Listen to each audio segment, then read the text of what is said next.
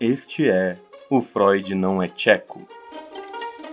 Podcast pela Inset Psicanálise, onde seus pensamentos e insights entram em debate. Fala, seres pensantes, tudo tranquilo? Sou o professor Henrique Thiago, psicólogo clínico, docente e seu anfitrião neste podcast da Inset Psicanálise, O Freud Não é Tcheco. Este é o nosso podcast para discutirmos sobre alguns temas da psicanálise. A cada episódio é um novo tema, um novo pensamento, um novo conflito para vocês aí. Hoje nós iremos discutir aqui na nossa mesa sobre o famoso molejo, é, quero dizer, o manejo clínico. Não confundam, são coisas bem diferentes, hein? Temos recebido algumas perguntas sobre como funciona esse processo tão importante na análise. E como sempre, para iniciar esse bate-papo, gostaria de apresentar nossa mesa para vocês.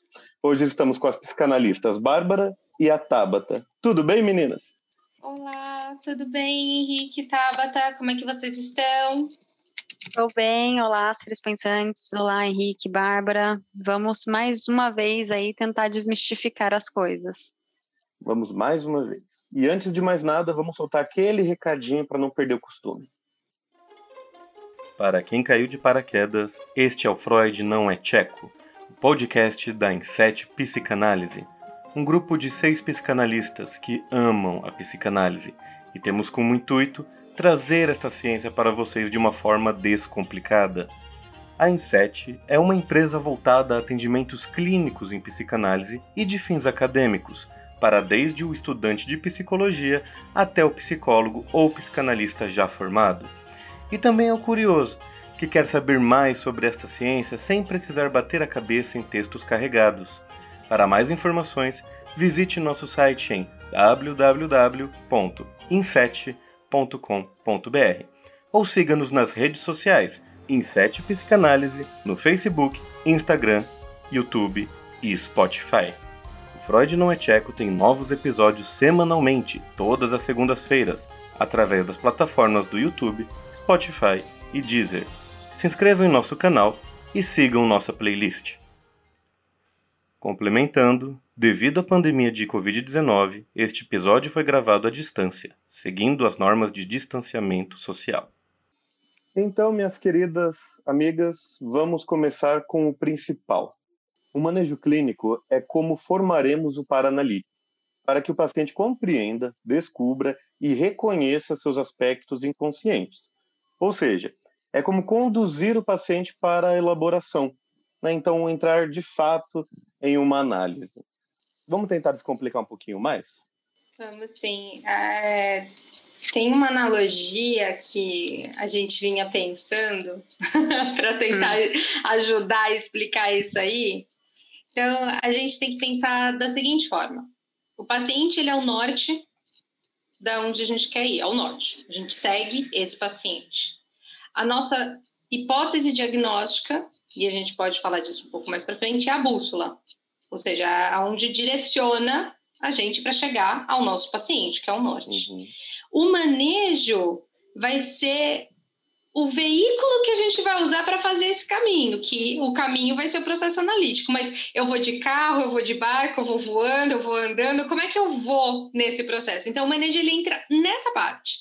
Então, eu tenho meu paciente como norte, eu tenho uma hipótese diagnóstica de bússola, eu tenho um caminho que é o meu processo analítico, que veículo que eu uso é o manejo clínico. Acho que isso é uma forma simbólica que a gente tem para conseguir explicar um pouquinho. Você acha que ficou um pouco claro ou não? Compliquei mais, e aí? Não, eu gostei, achei interessante essa ideia do veículo, porque é isso mesmo, é o veículo que a gente vai usar para conseguir chegar ao paciente e à sua própria análise, né? E cada vez mais aí com esse veículo indo mais profundamente no seu inconsciente. Eu acho que está perfeito.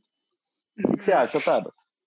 Eu, eu concordo. A gente estava discutindo, né, criando o roteiro para esse podcast, discutindo como que a gente iria descomplicar uma informação como essa, uhum. que ela é meio que básica, mas ao mesmo tempo tantas pessoas têm dificuldade, e a gente se pegou numa dificuldade de como explicar isso, porque às vezes é, a gente acaba executando o manejo clínico de forma tão natural para nós, né, pelo menos falando por mim, que você não consegue explicar, né? Até agora mesmo, para a gente montar, fazer o roteiro nós três, a gente falou, pera, como que a gente vai explicar isso? A gente complica, a gente descomplica, uhum. então não é um termo fácil, mas quando você apreende essa informação, você consegue aplicar, né? Eu, eu uhum. acrescentaria um outro exemplo do manejo clínico, é, comparado a esse que a Bárbara trouxe sobre ter um norte, uma direção, uma outra forma que a gente pode olhar para o manejo clínico seria é, o inconsciente, vamos pegar por premissa o inconsciente,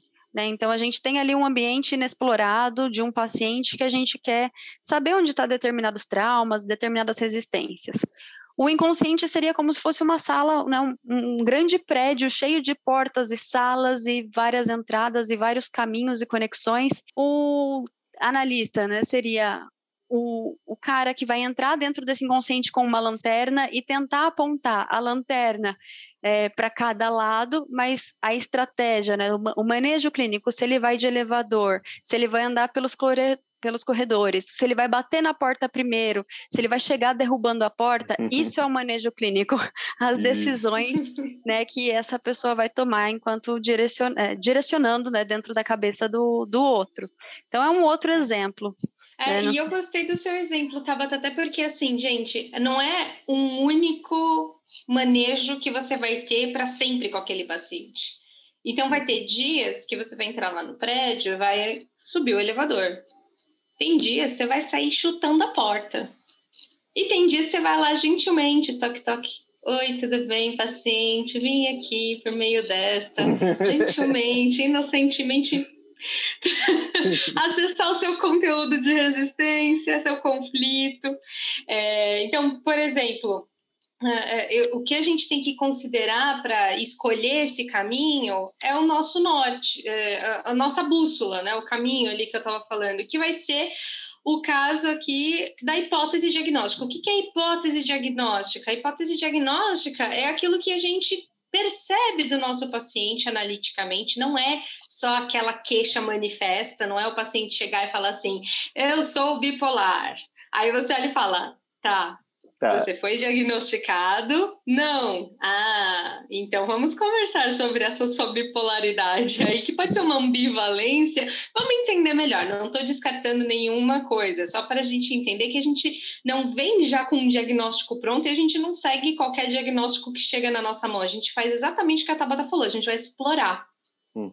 E essa exploração vai vir com base naquilo que aparece do inconsciente. Mas, espera, o inconsciente é algo que a gente não tem como consciência, não está como realidade. Como é que a gente, como analista, percebe isso?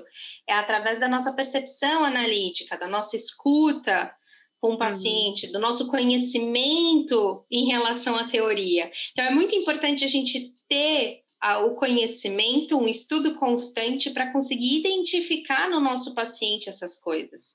É, e aí, então, a gente consegue, com essa com, com essa hipótese diagnóstica, fazer a nossa exploração.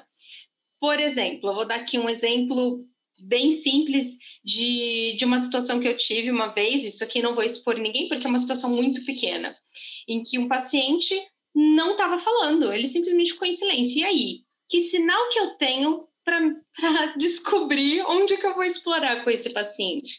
E foram 15 minutos em silêncio. Essa é a coisa mais angustiante possível para uhum. muitos analistas por aí. Por mais que o uhum. silêncio uhum. seja analisável, gente, o silêncio é extremamente angustiante. E aí, tô eu lá olhando para aquele paciente, o paciente não me olhava, e eu, gente, o que, que eu faço? 15 minutos. E aí eu tenho mania, às vezes, de estralar o dedo. E eu estralei o meu dedo, fiz um tá, estralei meu dedinho. E aí ele olhou para mim. Eu fiz, opa, temos contato visual. Aí eu estralei o outro. Aí ele pegou e estralou os dedos das mãos. Aí eu estralei os dedos das minhas mãos. Aí ele estralou os pulsos, o pescoço, as pernas, ele estralou inteiro. Aí a gente começou a rir e a gente passou o resto da sessão sem falar nada. A gente só ficou fazendo sons e gestos um para o outro até acabar o tempo da sessão. A gente chegou até a fazer aquele o, com, fica batucando com a bochecha e faz o sonzinho de batuque, a gente chegou a fazer até isso aí também. Então, uhum. careta, enfim. Então, isso foi ou não foi uma análise? Claro que foi. e entender que aquele paciente não tinha palavras para expressar o que ele tinha naquele momento, também é uma forma da gente compreender esse paciente. E a partir disso você ter um manejo, ou seja, se adaptar àquilo que o paciente precisa, que foi se comunicar sem nenhuma palavra.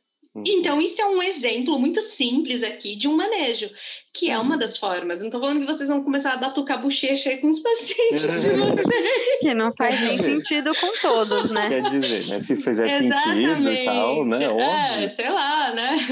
Porque... O que eu estou querendo dizer é que a gente usa a linguagem do paciente, essa adaptação faz parte do manejo, ela é muito importante.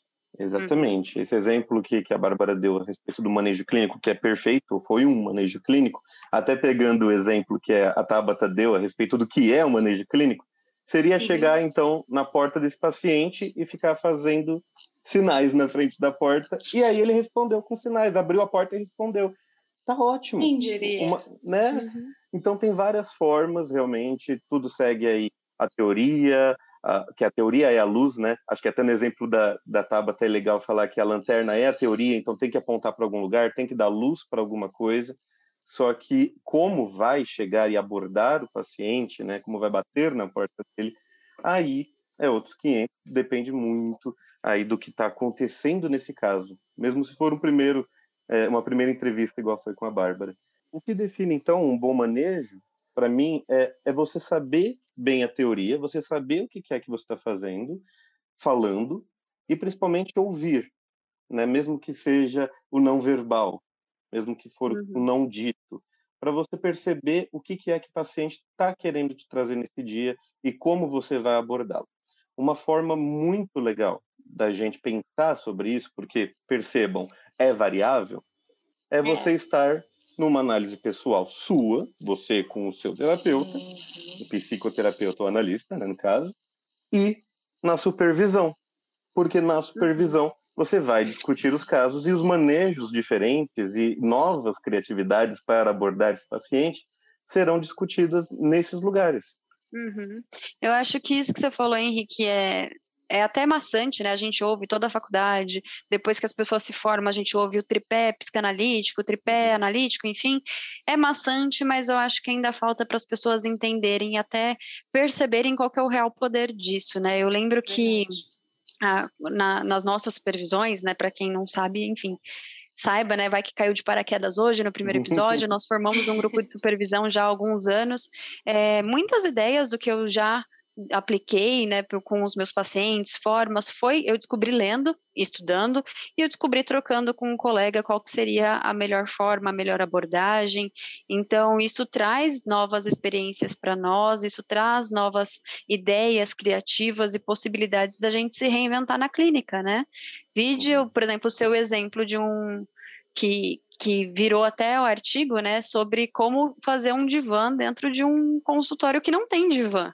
Isso. Né? Isso que é um exemplo mais incrível, né? De manejo clínico analítico como esse, acho que não tem. É verdade, né? Eu não, não tinha pensado até você comentar, mas é verdade. Esse, esse fato foi muito interessante, né? A gente construiu um divã virtual. Não era um divã, não era uma poltrona gostosa, mas funcionou muito bem. Por quê? Porque a paciente estava pronta para um divã, e o divã é uma técnica. Então, a gente usou onde e como dava. E foi perfeito. Então, o manejo é isso. É, é acho que a palavra criatividade que eu usei agora há pouco representa muito. Uhum. Né? Porque além da teoria, né, não é uma criatividade tirada do chapéu, tem um sentido, tem aí o paciente, a singularidade do paciente, uh, e também a teoria que você segue para usar um bom manejo. Então, não é qualquer estratégia, nem uh, sem um sentido por trás dessa estratégia. Sim, sim, e acho que isso gente... que você está falando, desculpa, Bá, é que me Tudo veio bem. um exemplo que eu quero jogar para deixar isso mais claro. Vamos lá. Seria pegar um psicoterapeuta formado em cognitivo comportamental, que existe as técnicas dessa teoria, indiscutíveis, ao meu ver, existe as técnicas, existe, mas seria como se essa pessoa pegasse um divã, colocasse um paciente dele no divã e tentasse aplicar uma técnica cognitivo comportamental uhum. utilizando uma poltrona que é uma técnica de outro.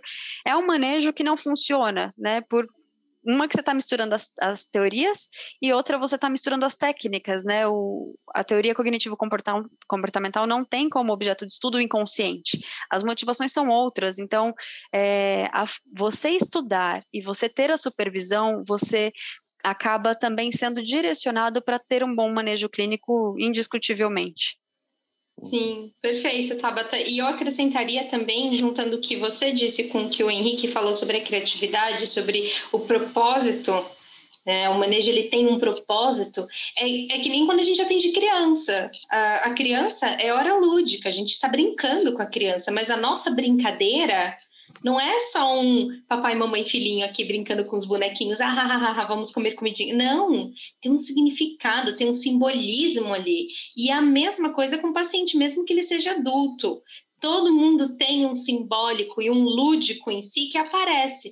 Aquele paciente a gente fez sons e gestos, mas tem outros pacientes que eu faço exemplos falando de, de, de numa linguagem de games, outros a gente fala numa linguagem de engenharia, outros a uhum. gente fala de.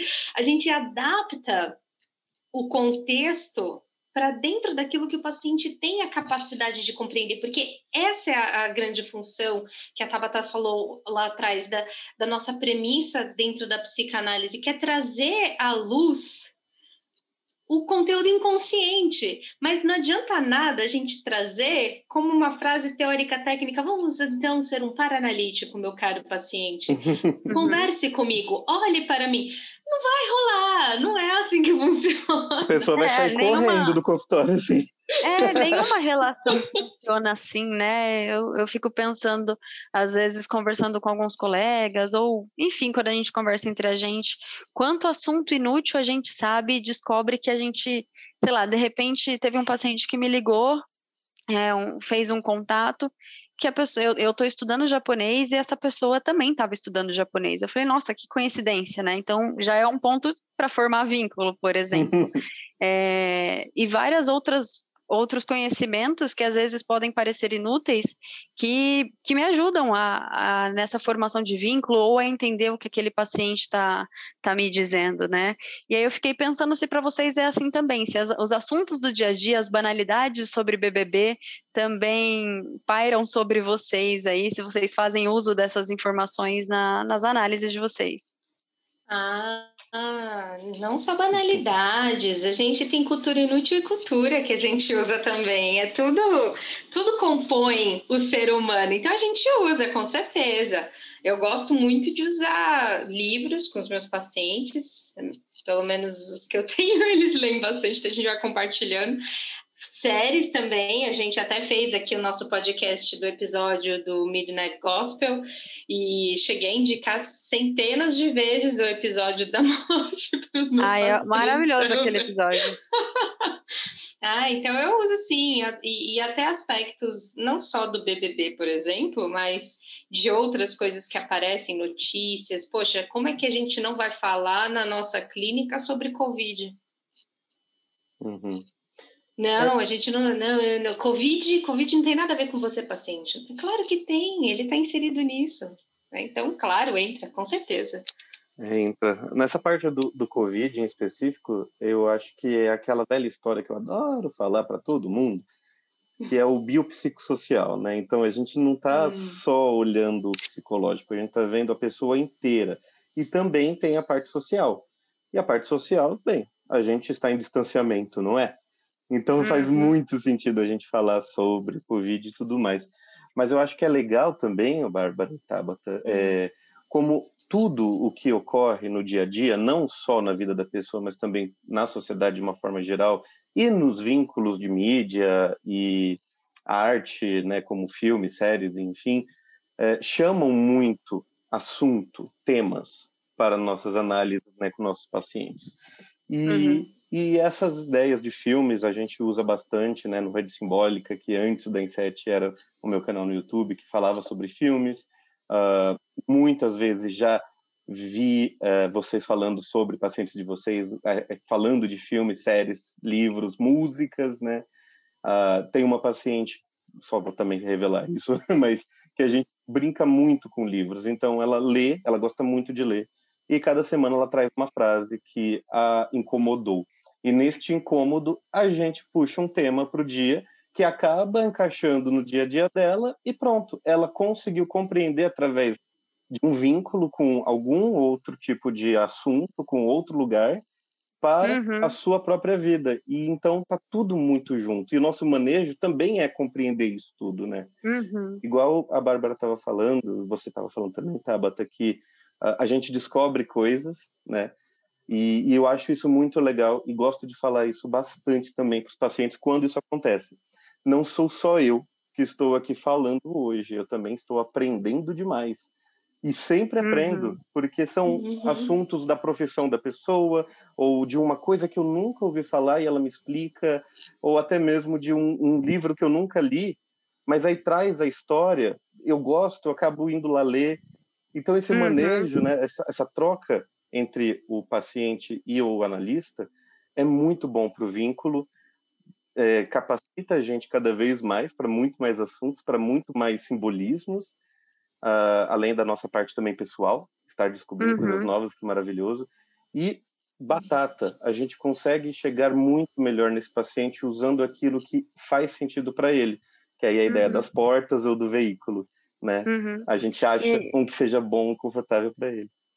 Sim, sim, e, e essa é, eu fiquei até um pouco preocupada aqui pensando né, se as pessoas iam entender que quando a gente fala de saber né, assuntos do dia a dia ou de ter contato com algumas artes e tentar se vincular com o paciente dessa forma, é, não é de forma falsa, né? Pelo contrário, é super uhum. genuíno da, da parte de cada um. E uhum. se você não tem esse conhecimento, se você não, enfim, não acompanhou o vídeo né, do, do teu paciente, o livro que ele te indicou, no mínimo tenha a curiosidade para perguntar, me explica mais mais sobre, né? Porque não é sempre que você vai ter o mesmo grau de conhecimento de determinado assunto.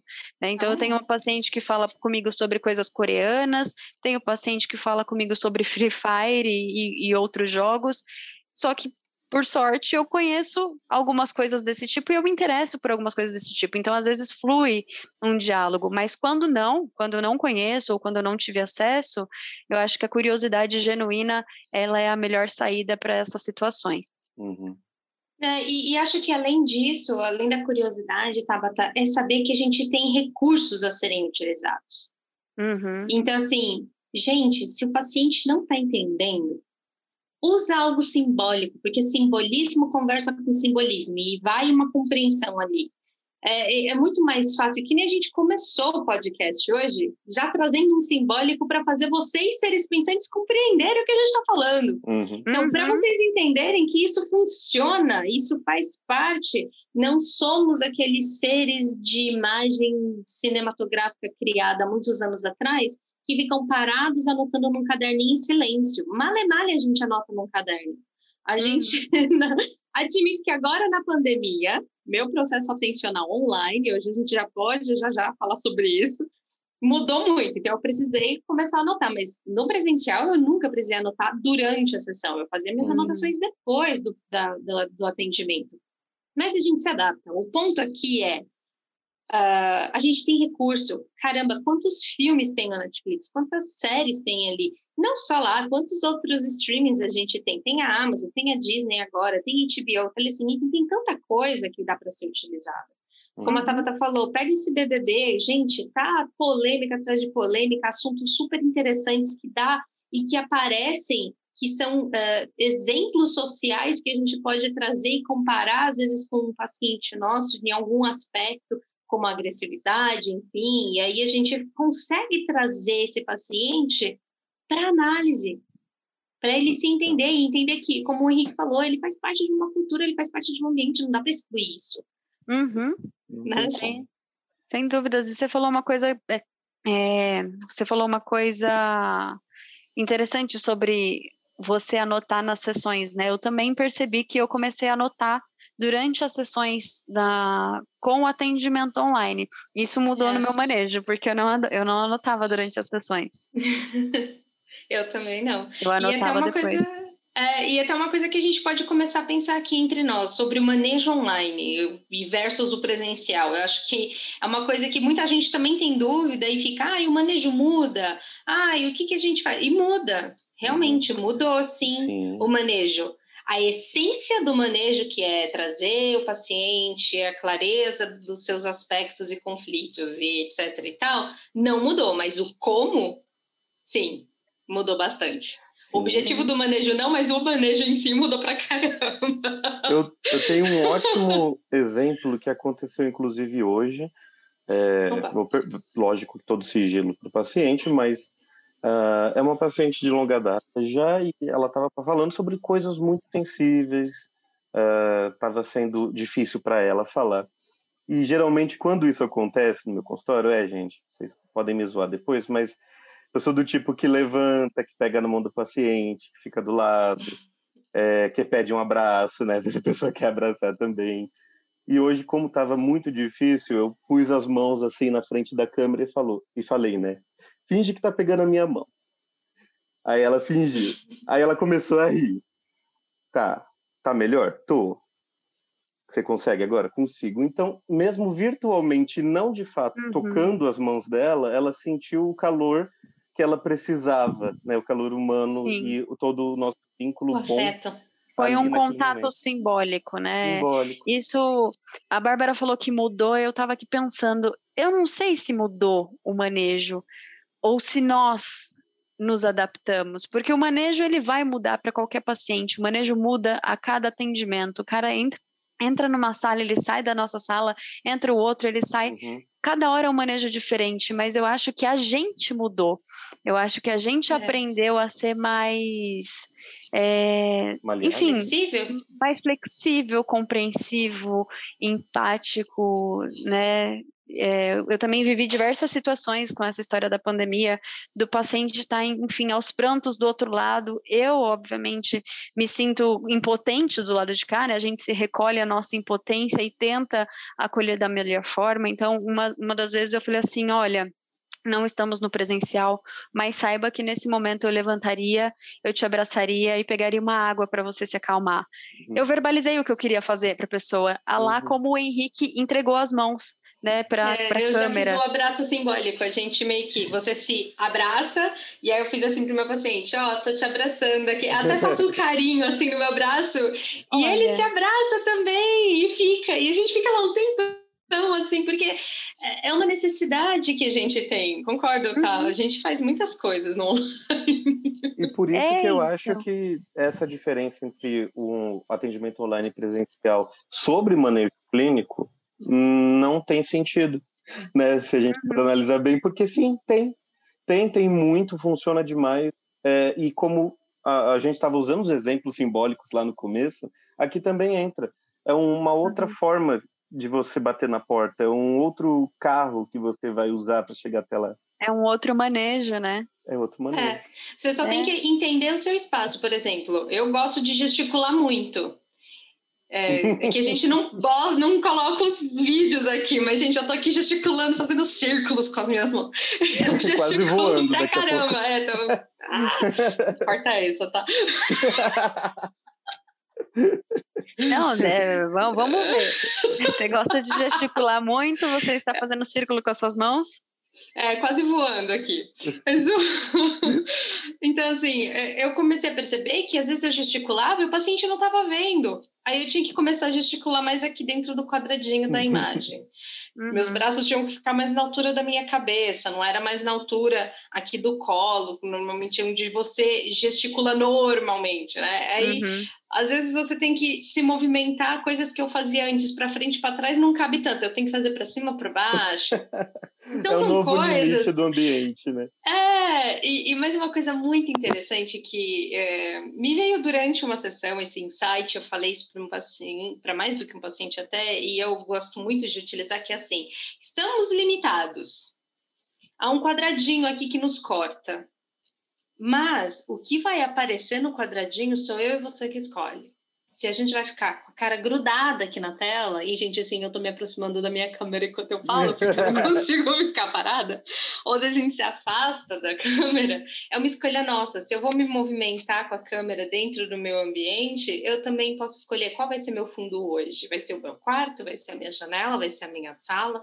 Então, tudo isso faz parte do manejo, e, e acho que explica bem também. Estamos limitados por diversos fatores mas o meinho dele, a imagem que aparece, ainda é da nossa escolha.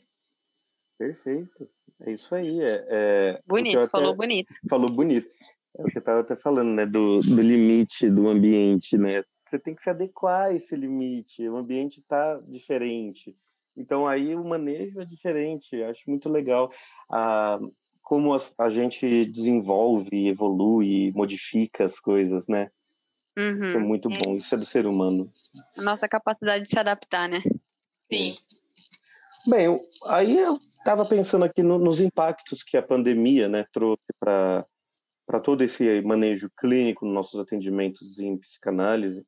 A gente acabou já até falando um pouquinho, né, que dá para chegar, que a gente consegue fazer outras formas e ainda ser super ok, super certo e conseguirmos resultados muito bons, né, do tratamento desse, desse paciente. Uhum. Mas queria saber mais de vocês, que outros impactos vocês tiveram, até com vocês mesmos. A Bárbara já também falou de um dela, né, que é o limite. Mas tem mais uhum. um que vocês acham que foi uma coisa legal para a gente comentar agora a respeito dessa diferença?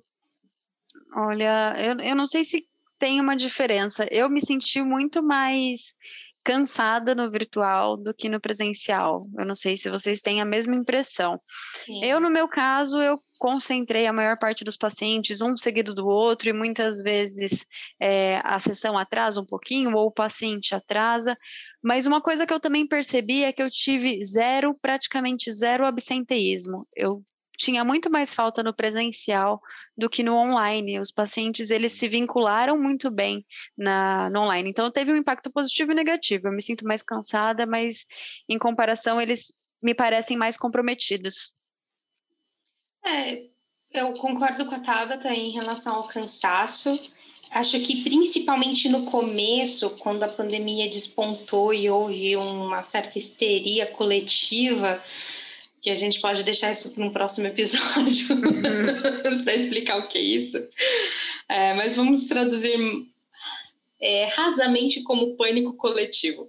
Tá. E ali houve uma demanda emocional muito maior. E a gente estava na mesma situação. Então, não era um, só um conflito do paciente que aparecia, era a gente no mesmo conflito. Então, isso intensificou muito. Então, às vezes, o paciente falava assim: Nossa, eu ando tão desanimado, não tenho vontade de, de me arrumar para trabalhar. E eu, assim, também. às vezes, eu quero ficar de pijama. Eu, assim, também. claro que eu não falava essas coisas, não, obviamente. É, mas isso também estava no meu dia a dia. Por isso que acredito que esse é um dos grandes fatores do meu cansaço ter sido maior, porque a gente estava no mesmo conflito, eu estava tentando elaborar o conflito para mim mesma e mais o de todos os outros pacientes que eu tinha. Então, isso trouxe uma intensificação muito grande ali. Mas com o tempo, parece que quando a gente encontrou o manejo, uhum. podemos dizer assim, encontrei um veículo, aí as coisas fluíram e tem fluído muito bem. Eu a, tive pouquíssimos abstenteísmos também, tive mais atrasos, mas isso é comum. Problemas básicos de internet, de falhar, cair ligação, esses são alguns problemas que infelizmente a gente enfrenta sim no online. É, e a gente tem que ter os, todos os devidos cuidados e também possibilidades frente a isso. Então, não ter só um único recurso de comunicação com o paciente, ou seja, eu vou usar só Skype. Não, faz um Zoom, tem conta de graça ali, dá para você fazer, não precisa. Só com mais de três pessoas que você tem que pagar para passar de 40 minutos. Então, usa, né? Usa o Zoom, usa o Google Meet, tem o WhatsApp, tem Messenger, tem tantas possibilidades, né? E, e, a gente às vezes acabou no começo talvez se prendendo a só uma e isso impediu alguns pacientes de acessarem. Eu sei que hoje, pelo menos agora, neste instante, a demanda tem aumentado um pouco mais em relação ao presencial. As pessoas estão querendo voltar. E aí é uma escolha de cada profissional. Não somos obrigados a ficar no online, né? De acordo com o nosso CRP aqui de São Paulo, a gente não tem a obrigatoriedade de permanecer no online, a gente tem que seguir todas as regras de segurança necessárias para voltar ao atendimento presencial, mas é uma escolha do analista. Né? Eu sei que uhum. todos nós aqui na Inset ainda estamos uh, com atendimento online, justamente por proteção nossa, proteção dos nossos pacientes, a gente sabe a condição de cada um. Então, cada um faz aquilo que realmente tem a capacidade e que consegue compreender que dá para manter. Né? A gente não vai dizer que está é, tá errado ou que está certo. O manejo não tem exatamente um errado e certo. O que seria errado no manejo é se você faz sem propósito. Mas, Legal. em comparação com o presencial, seria mais ou menos mais e de forma antiética, né? É, perfeito. Obrigada. Muito bom é, essa ideia que você trouxe, Bárbara. É, eu fiquei pensando aqui, olha só, isso é molejo, né? O, quando, quando o Skype cai e você fala, meu Deus, e agora? Aí você vai para o WhatsApp e aí lá também cai. E você, meu Deus do céu, e agora? Aí você liga para o paciente, vamos terminar por aqui. Isso é um é. molejo, né? Então, essa é a diferença, acredito que a gente deixou aqui meio aberto, que é o que, que é molejo e o que é manejo. O manejo é o teórico para o vínculo ali na hora e também pelo tratamento, o trabalho analítico com o paciente. Já o molejo uhum. são as estratégias que você vai chegar para conseguir alcançar esse manejo. Que aí como Perfeito. você vai falar, como que você vai brincar, como que você vai é, achar outro instrumento para conseguir ligar para a pessoa. É, e aí que está a diferença e nós devemos ter os dois, porque estamos lidando com pessoas e precisamos, e temos tempo, temos um horário, temos um paciente em seguida, então a gente também tem que saber como lidar com isso. As pessoas que já estão no presencial é, também é um, é um molejo. É assim que elas é conseguiram continuar trabalhando. Então não tem um erro desde que elas estejam se cuidando, estejam seguindo as regulamentações do CFP, e da OMS, tudo tranquilo, gente. Então, a nós aqui da Inset não, né? Eu, particularmente, somente depois da segunda vez que eu for lá no postinho e falar para a enfermeira, bota, aí a gente vai, aí a gente vai para o presencial, mas isso vai de pessoa para pessoa e também da necessidade de cada um. É interessante que toda essa nossa conversa, né, é, é gente, que a, a gente está falando, falando, falando, mas acaba sendo é a melhor forma com que você, como profissional, achar para fazer o seu trabalho da melhor forma possível. Uhum. É só isso. Perfeito. Legal, né, gente? Não mas... tem nem que acrescentar depois dessa. tá. Mas, gente, infelizmente, né, o papo tá legal e a gente chegou numa conclusão legal, mas ainda daria para a gente falar muito. Mas Dá. vamos ter que encerrar por hoje. Infelizmente. Ah, tá dessa vez eu não vou fazer tanto A, porque eu acho que a gente explicou uma coisa muito, muito bacana de uma forma bem direta, objetiva e vou ousar dizer divertida, né? Usando bastante simbolismo, tem muita informação técnica, mas informação consistente, que é o nosso objetivo. Então eu não vou fazer A, eu vou esperar o comentário se as pessoas quiserem saber mais. Ah, aproveito para fazer um jabá, porque a gente falou sobre os absurdos do BBB. A gente se conteve, mas a gente está preparando um conteúdo para falar sobre isso, sobre raiva, sobre uh, agressividade, violência e todos os assuntos que a gente tem presenciado aí na TV. Então aguardem. Uh, cenas dos próximos capítulos. Tá no forninho. Tá Algumas pessoas que entrarão neste podcast, neste episódio, talvez não estarão mais no BBB quando estivermos falando sobre. Aqueles Exato. que estão tá assim torcendo, Verdade. gente, desculpa. Depois de 21 edições do programa, tô assistindo. Exatamente. Eu ainda não conta... assisto. Ah, é que é tanto conflito que é legal da gente dar uma olhada mesmo. Eu tô achando muito interessante como esse experimento da vida em sociedade é. Total. Tô achando bem legal. É, essa história é. de, de, um experimento, né? Eu fico pensando, sei lá, eu, me vem várias reflexões na cabeça de filmes de CFI é, que, que fala, por exemplo, sei lá, vou pegar um livro do Aldous Huxley, que Admirável Mundo Novo, ah, que era um experimento social. É, tem o Foucault falando sobre experimento social. Eu falo, meu, olha o que a gente está vivendo e, sei lá, eu comparo isso com o filme Gladiador, tá ligado? Todo mundo lá em volta do, do negócio posso, vendo o pessoal Posso trazer mais ainda para fazer bugar mesmo? Vamos pro Matrix. Matrix, total. Nossa. Sabe, total. Assim, é, uma, é uma coisa muito bizarra. Então, eu, eu não acompanho, eu não assisto. Um, um, por um, por um grande motivo. Eu não tenho televisão. Eu, não ah, tenho, eu, só, eu só acompanho, eu só utilizo o YouTube e Netflix. Então, a minha televisão, eu não, eu não tenho cabo na TV. E, e eu também não, não, não gostava de, de Big Brother. Mas desde o ano passado eu comecei a acompanhar as tretas, né? No Instagram, porque assim, não tem como não acompanhar. O pessoal bota lá, você vê e você sai lendo uns negócios bem absurdos. Então eu comecei a acompanhar e aí eu sur surgiu o interesse da gente falar a respeito disso, porque tem muito material para a gente falar de forma analítica, não é?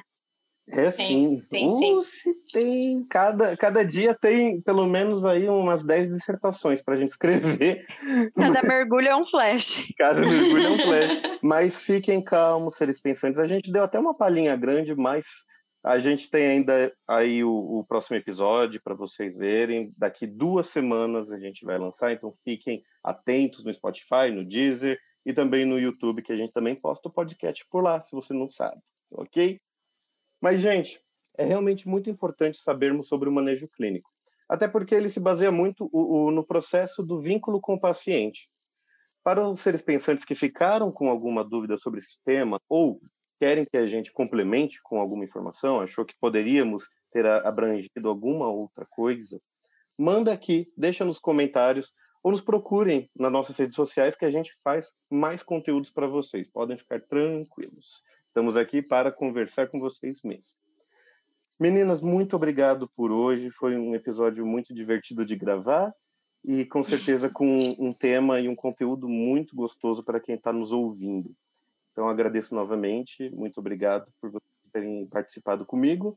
Vamos é, nos despedir por partes, porque eu acho que vocês querem falar algum textinho, talvez. Tem algum textinho no forno? Eu tenho já, tá aqui, ah, ó, prontinho. Então começa pela Bárbara. Bárbara, vamos lá, fale seu textinho que eu quero ver. Estou trazendo Clarice Lispector, gente. Decifra-me, mas não me conclua. Eu posso te surpreender. Eu gosto bastante dessa frase, acho que ela cai bastante com o manejo, porque o mesmo paciente vai vir diferente a cada semana. E o manejo que a gente teve na semana passada já não vai caber na, na seguinte. Então, essa frase dela, decifra-me, mas não me conclua, acho que cai bem nesse sentido, porque a gente tem que decifrar o nosso paciente a cada sessão. Perfeito, muito legal. Uau, uau, ah, uau. É, a tia Clarice sempre escrevendo bem, né? Então tá tudo bem. Isso aí, muito obrigado, Bárbara. Por e Taba, obrigado por hoje também, por estar aqui com a gente. Depois de um tempinho que você não participa, sentimos saudades, venha mais e fala a sua frase para nós. Minha frase, hoje eu não deixarei frase, hoje eu Vou deixar aí a cabo da, da reflexão de vocês, comentarem uhum. sobre o que, que é manejo clínico, o que vocês entenderam a respeito, e eu farei uma, uma provocação aí, quem sabe, para um próximo podcast, para falar da diferença do manejo clínico para a interpretação uhum. analítica. Legal. Da hora. Minha língua já coçou aqui para responder, mas eu vou deixar os seres Não. pensantes. Já foi. Pera próximo episódio. Obrigado, Tabata. Muito boa ideia. Vamos, vamos pensar aí num roteiro mesmo para a gente conversar com seres pensantes. Seres pensantes, deixem suas dúvidas, já sabendo que haverá essa discussão. Perguntem. Façam suas perguntas, a gente ajuda a responder. E se vocês também, seres pensantes, ficaram com alguma dúvida sobre esse tema ou querem saber sobre qualquer outro tema, coloque nos comentários. Envie uma mensagem para a gente ou nos procure através do nosso site www.inset.com.br e nas nossas redes sociais. Todos os links estão na descrição do YouTube e do Spotify. Muito obrigado por terem ouvido até aqui este episódio de Freud Não é Teco. Até daqui duas semanas. Um abraço, um beijo e tenham vários insights com o Inset. Dá tchau, gente! Tchau! tchau.